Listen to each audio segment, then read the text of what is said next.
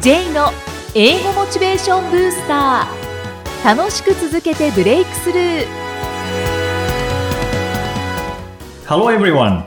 こんにちは。J こと早川浩二です。ハローアシスタントの生見恵ですこの番組は英語を学ぼうとしている方 TOEIC などの英語テストを受験しようと思っている方に英語を楽しく続けていけるコツをお伝えしていく番組です J さん今回もよろしくお願いよしますろしくお願いします。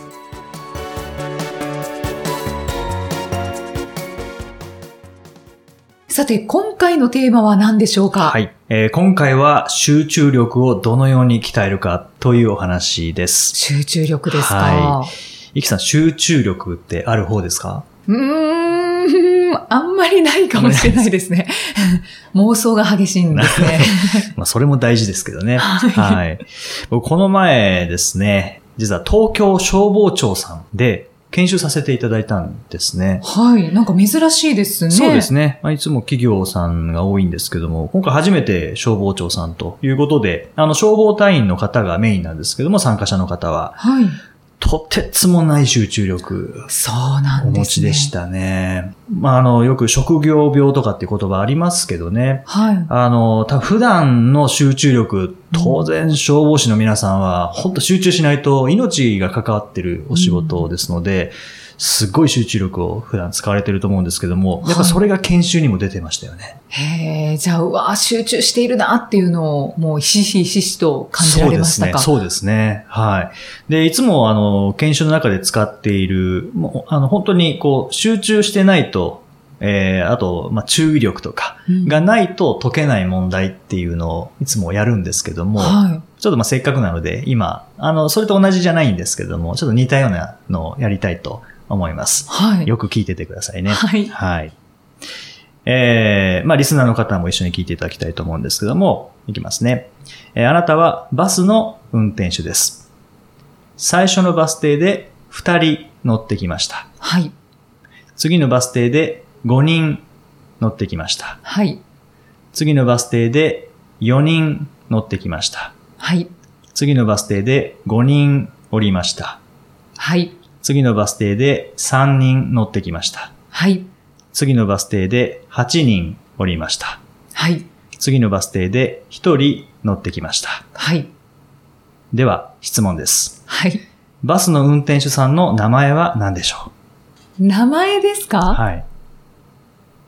息あ、すごいですね。はそれはなぜでしょうあなたはバスの運転手です。はい。そうですね。はいあ、すごい、すごいですね。よかったうんよかったそもそも通りです。もうそこを聞き逃してしまったりとか、まあ、聞いてたことは聞いてたと思うんですけども、まあ、忘れちゃうんですよね。これ絶対計算来るな、みたいなうん感じそうで、ですね。はい、足して、引いて、みたいなことをされてると、え、バスの運転手覚えてないな、ってなってしまうんですよね。はで、今のも集中力の一つだと思うんですね。なんか注意力という認か知。症検査みたいですいやね。いやいや で、まあ、そういうものをセミナーの中に入れるんですけども、大体正解率が1割ないぐらいの問題っていうのがあるんですよね。はい。はい。それが消防庁さんでやった時は半分ぐらい正解してたんですね。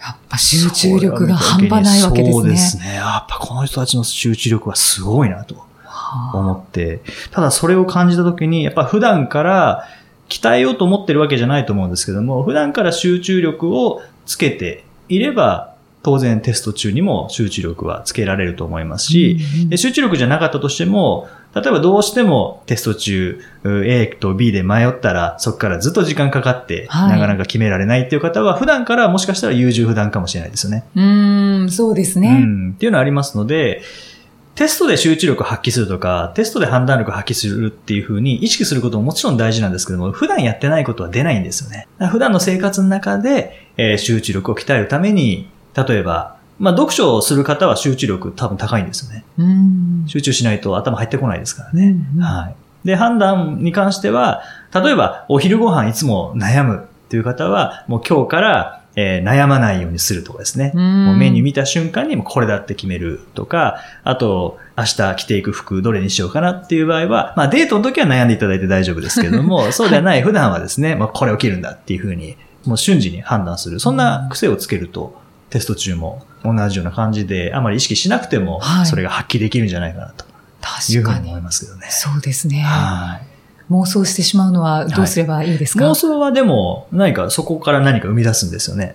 あ、っていうことなんですかね。そうですね。僕も結構妄想しますからね。あ 本当ですか。はですから、本も読みたいんですけい。ど、はい、本を読んでる間に他のことに考えが及んでしまうあっていうそこれとでがもいいと思いますよ。いいいんですか、はい。それは、例えば前で話す仕事をしているとか、イキさんのような、こう、本当にこう、何か伝えなきゃいけないっていうお仕事の方は、やっぱはいり、引き出しがいっぱいあった方がいいですよね。うんとっさに何かコメント言わなきゃいけないとかっていうのがあるので、はいはい。そこは、結局、そういうのってこう、妄想で関連があるとかっていうふうに、多分思いついて、で喋るっていう感じなので、ああそれはなんか仕事に生きてるんじゃないですかね。あはい。と思いますけどね。あありがとうございます。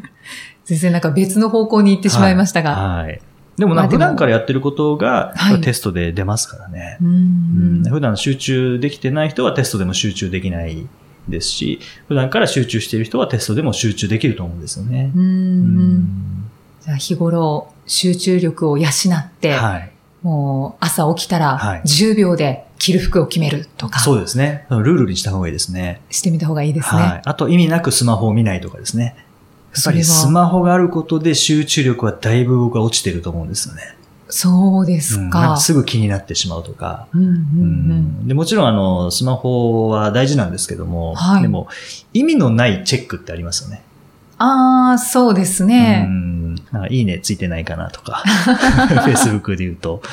まあ、見たくなる気持ちはすごくわかりまうんですすけけどどね。ね。でもなんかこう集中力を養うっていう意味では、あえてそれも我慢する時間っていうのがうんあるといいかなと思いますし、あでもなんか手元にあるとどうしてもスマホ見ちゃうんだよなっていう方は、もうおすすめは、もうあの、その部屋じゃなくて隣の部屋に置いておくとか、ーうんう。もうんバッグの中にしまっておくとか、はいはい。うん、いうのもおすすめですよね。そうですね。はい見えないところに置く。そうですね。あと、どうしてもテレビ見ちゃうっていう場合は、はい。コンセント外しておくといいですよね。ああと、チャンネル変えるのにリモコンを使わないっていう。あ。ああ。 手間をかけさせる。そうなんですね。うんそしたら、いちいちコンセント入れないとテレビ見られなくて、うん横のボタンを押さないとチャンネル変えられないってなったら、よっぽど見たい番組以外は見ないですよね。そうですね。でそれそういう邪魔が入るものに関しては、えーそのハードルを思いっきり高くしてしまうんですよね。はいはい。スマホ見るのに隣の部屋まで行かなきゃいけない とか、しかも電源入れなきゃいけないとか、あと、例えば Facebook とかそういうの使いすぎてて嫌だなっていう方は、アイコンをホーム画面じゃなくて、もっとなんか3ページ目っていうんですか、はいどんどんスライドしていくとうん、うんでそっちの方に置いておくとめんどくさくなりますからね。ああ。スライドするのが。そうですね。はい確かうに。んいうふうにすると、ハードルを上げるんですね、思いっきり。うんううんんそうしたら、あんまり、あの、本当に必要じゃない時には使わなくなるので、うんうんそういった形で集中力とか、まあ、はい判断力とか、養っていただけたらなっていうふうに。そうですね。思いますはいそうですね。はい。Facebook を見る時間は、この1時間に集中させようとか、うんそういうふうにするのもいいかもしれそうないでですすね。ね。はい。はい。集中力はどんなところでも高めることができるっていうのが分かりました。はい。英語で名言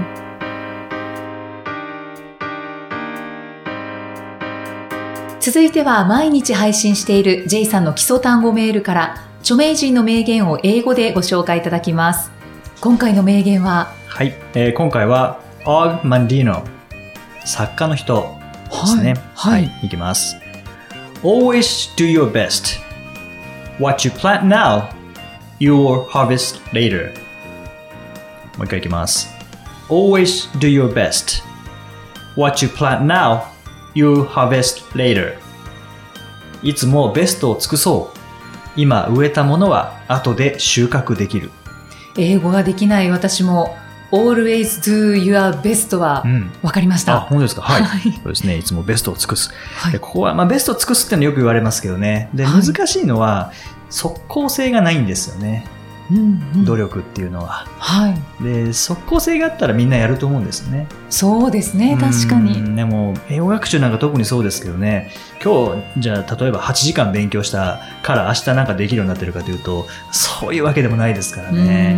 後の収穫のためにやっているという感じではあるんですけども、まあはい確実に後で収穫できますからね。うんうんそうですね。そこが分かっていれば、い、つでもベストが尽くせますね。そうですね、うんはいもう英語学習も仕事でも、まあ、趣味でもそうですよね確かに収穫できるんだってもう分かってるんですもんね。そうですね。はい、やればはい。そっかそういうことですうね。ん。あの、収穫を頭に思い浮かべながら、はいぜひ、えー今、植物を植えていただければと。美味しい実がなるんだ。そうですって思いね。ながらはい。J's Topics さあこのコーナーでは J さんにまつわるあれこれをお話しいただきます。今回のトピックスは何でしょうか。はい。今回はですね、ゆきさん出張とかって行かれるんでしたっけいや出張はなかなかないですね。か僕、まあ結構出張行かせていただいて、はい。で、それは楽しいんですけども、あはい唯一嫌なことっていうのがあるんですね。はいそれが食事の時間なんですね。え嫌なんですか。はい。というのは、だいたい一人で行く、食べに行くんですよね。うんで、一人で食べてる時って、美味しさわかんないんですね。うんうんうんまあわからない気はしなくもないですうんね。で、なんでかなって思って考えたら、美味しいって言わないから、じゃないかなと思ったんですね。はいははい。で美味しいっていう一言を言ったら、その美味しさが脳に伝わるんじゃないかなっていう、その言語化することで、い。うんそれを共有することで自分も理解できるっていうのがあるんじゃないかなっていうのはすごく最近感じていて、で、それをこの前、あの、出張よく行かれる方と話したんですけども、はいあそう、そうあるね、それっていうふうにおおっしゃってましたね。だから言語化できないものは理解できない、頭に入らないっていううんまあ、そんなお話を少しさせていただきたいんですけども、僕なんかわかんないんですけど、さあのお刺身の魚の名前、全然わかんないんで すね。え、全くわからないんいでやすかマグロとかわかる。マグロはわかりますけども。まあ、サーモンとかはわあかりそうますそね。うそういうのはわかりますけど、うんうんあの白い魚はわかんないですね。タイとか。はい、あわかんないですね。ああ、そうですはいか。はいはへえ、なんでなんですかねい。。どこで習うんですかそういうのって。習ってないからわからないってことですか。なんでそう習ってないかわかんない。はいまあ、習わないですけど、はいまあでも家庭の中はでい母親からこれはヒラメだよとか、はい。そういうのは教えてもらった記憶はありますね。そうですか。へえ僕、それなかったので、はいわかんないですね、魚の名前。あーで、あ弟は釣りするんですね。はい。で、全部知って、大体知ってるんですね、うんうん食べ方まで知ってるんですけど、はい僕はもう見てもわかんないですね。うんあと、、焼き鳥の名前もあんまわかんないです。はレバーはわかります。い はい。レバーとつくねはわかります。砂肝はわかりまわすかんかないです。ぼんじりは。あ名前は聞いたことあり ます。ってなると、もうわかんないので、味を思い出せないんですよね。食べたことありますあーよ。砂肝もぼんじりも。はい。でも、どれがそれなのかわかんないので、味を思い出せないんですね。だから好きか嫌いかもわかんないんですね。そこまはずくはないのはわかりますけども、学ぼうという方向にはいかないんいですかかないんでしょ うね。まあ、あの、ずっと前にも話しましたけど、あんまり食べることに興味がないっていうのがおっしゃってましあたかるのね。で、まあ、それが根底にあるのかわかんないですけども、うんでも本当に刺身の魚の名前わかんないとか、焼き鳥のその部位がわかんないとかってなると、もう味がわからないのでうん、思い出せないんですね。あだから言語化ってすっごい大切だなっていうのを食事の時にいつも思うんですけ ど、ね、あ。そうですね。ただこの言語化ってすごく重視されてて、子供たちのスポーツ教室とかでも、この言葉を使ってのやりとりってすごい重視されてるんですよね。あ、そうですか。はい。サッカー教室とか、はい本当言葉でやりとりするっていう、だからそううんコミュニケーション能力にもやっぱり絶対に必要なものですからね。うんはい。ですので、やっぱ言語化って大切だなっていうのは、はいうんまあ、そんなお話でしたけどね。じゃ あ、J さん、はい。一人で出張に行かれた際には、はい。ぜひ店員さんとお話をして、そうですね。美味しいですね、これってはい言うそうと、そうしないと多分味がわかんないですよね。ね、なんはかい寂しくもくもく何食べてんだろうって思いながら食べるよりは、そうなんですもね。うだからどう店員さすんと仲るか。良くなっちゃう本当そうなんですよね。だうかんらいつもコンビニ行っちゃうんですよね。えーもったいないですね。寂しいそうもったいないっていうわかるんですけど、うんまあ今度はあのお店入ってはい、店員さんにいろいろ質問しながらそうですね。味わいたいと思いまあす。と一人で美味しいって言ってもいいと思います。 そうです ね。はい。はい。じゃあそうやってあの言語化しながら食べたいと思います。はい。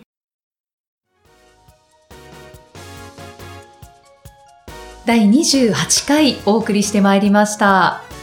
えー少し時間が経ってしまいましたが、はいあの J さんが作られた TOEIC L&R テスト書き込みドリルの神経式対応版がはい。先月発売されたんですよね。そうなんですね。はい。こちらのドリルをちょっと教えていただいてよろしいですか、もともと2007年とか2008年にできた教材なんですけども、はい。えーそれがまあ時間が経って、トイックの形式が変わってしまったので、うんそれに合わせて、えー改訂をしたとはい。いうこものの度が、そうですね。はい。うん書き込みドリルですね。なんかできた経緯がブログに書かれてましたあが。はい、そうなんですね。これ、あの、もともとその2007年当初ですね。まあ、作り始めたのは2006年ぐらいだったと思うんですけども、授業で、あの、問題集を使っていたときに、まあ、問題集難しいんですよね。はい。で、初級者向けのものっていうのはあんまりなかったので、いきなり難しいテストの勉強をしても、モチベーションも続かないですし、うんまあ、そもそも知識が身につかないんですよね。はい。なんかそこへのステップとなる教材作りたいなって思ったのがきっかけですね。ううん、んで、授業ではこの資料を作って使ってたんですけども、で、ちょうど桐原書店さんからお声掛けいただいて、何か作りましょうというので、できたのがこの書き込みドリルなんですね。ははい。で、ドリル、あの、工事現場で使うドリルってこれ穴開けますけども、はいはいこっちの書き込みドリルは穴を埋める方のドリルい。ですの で、はい。ぜひお使いいただければとド思いドリルまはす、そういうものになってますよね。はいその勉強のドリルそのうなんで方すは。ね。穴を埋めていく。知識の穴も埋めますし、あの、空欄の穴も埋めるとはいい。う感じですね。うまいこと言いましたありがね。とうございます。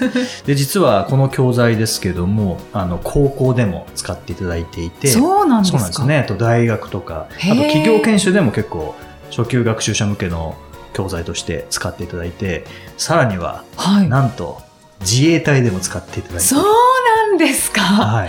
どんどん広がってますね。そうですね。ですので、やっぱり基礎力身につけないと、うんあの、英語力って全く変わらないので、あの難しいことをやったからといって、はい早く上達するわけじゃないんですよね。うーん。それよりりも、やっぱ基礎固めをしないと全く上達しないので、まあ、そのために作ったのが、この書き込みドリルですね。はい。そして神経式対応版になっているんですね。はい。